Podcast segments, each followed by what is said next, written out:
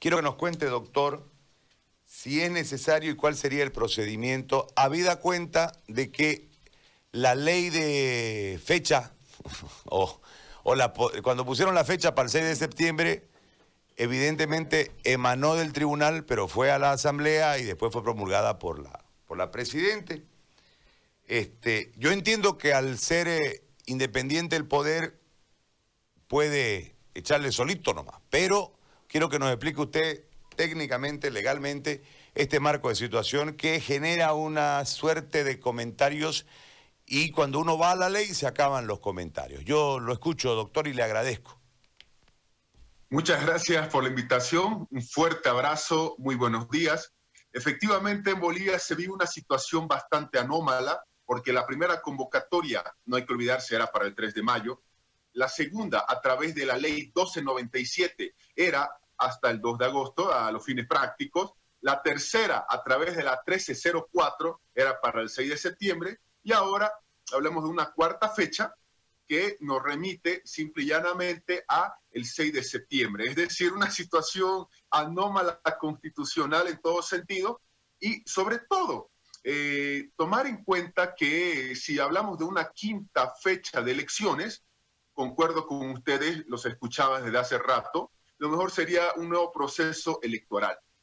Resulta que desde que el órgano electoral se constituyó como tal con la constitución del 2009, porque ojo, antes era la Corte Nacional Electoral, no era un órgano del Estado, era una entidad autónoma independiente. Y, en la década de los 90 había una corte de notables, de personas destacadas, y mientras la ciudadanía en la década de los 90 y, y hasta el año 2000 inclusive, desconfiaba del presidente, de sus diputados, confiaban en la Corte Nacional Electoral, es decir, el nivel de credibilidad en una institución boliviana era altísimo. Con la actual constitución, hay que decirlo, se le da potestad al órgano electoral y resulta algo interesante que el órgano electoral durante todos estos periodos del año 2009 no quiere asumir ese rol constitucional de ser un órgano del Estado. Esta es la génesis de todo.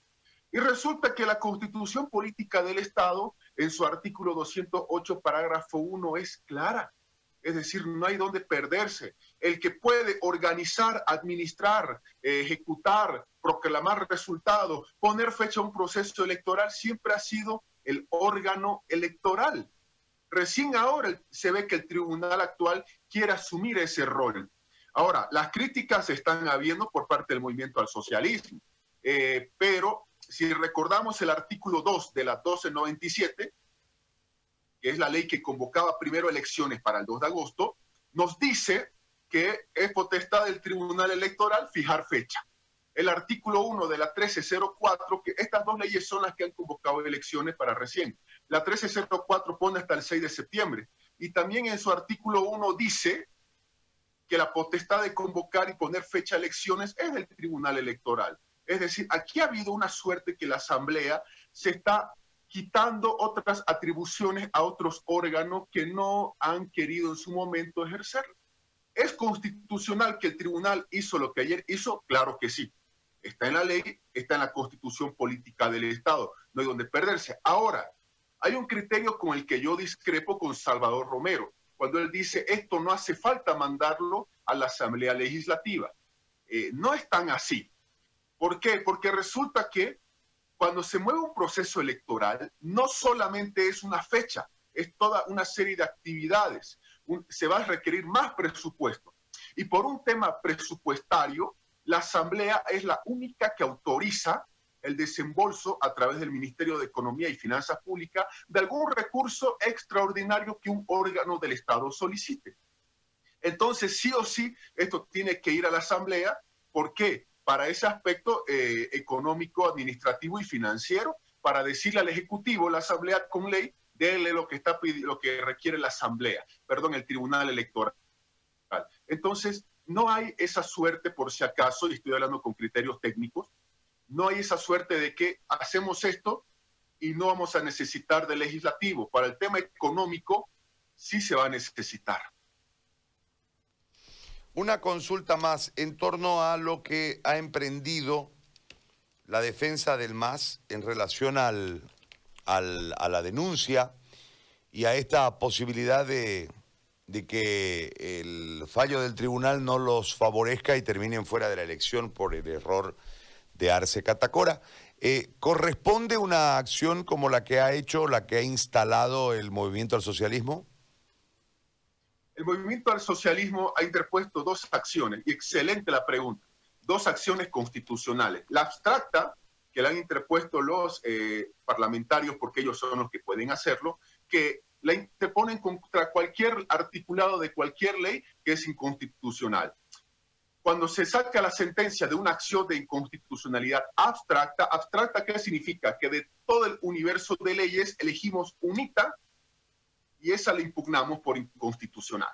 Pero el fallo del Tribunal Constitucional, en el caso de esta acción abstracta, no tiene efecto retroactivo, es decir, así declara que es inconstitucional el 136 de la ley del régimen electoral, no tiene efecto pasado. Sin embargo, el MAS ha interpuesto las dos acciones de inconstitucionalidad. La concreta la ha interpuesto.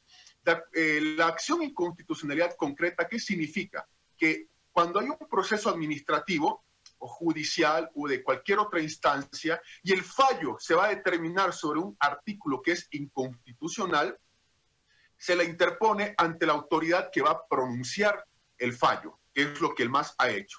De manera de que la autoridad, en este caso el tribunal, remite todo al Tribunal Constitucional, continúa el procedimiento, dice la norma, la, la ley 254, que es el Código Procesal Constitucional, pero el Tribunal Electoral va a tener que pararse justo en el momento exacto previo a emitir sentencia o emitir la resolución.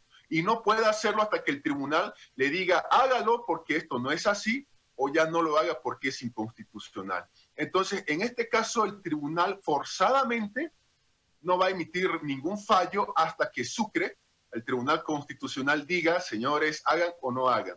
Como se dice, es una habilidad y destreza jurídica que el MAS lo está haciendo.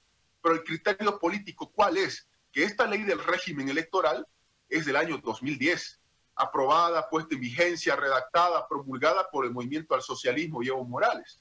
Entonces, ellos están reconociendo de que han puesto en vigencia una ley que contiene aspectos inconstitucionales. Doctor, yo le agradezco muchísimo. ¿Alguna pregunta tienen ustedes? No, creo que está... les agradezco muchísimo, le agradezco muchísimo, doctor, por esta explicación tan clara, muy amable. Muchas gracias, un fuerte abrazo. Gracias a usted. El doctor Paul Antonio Coca nos ha hecho una explicación del cuadro desde el punto de vista legal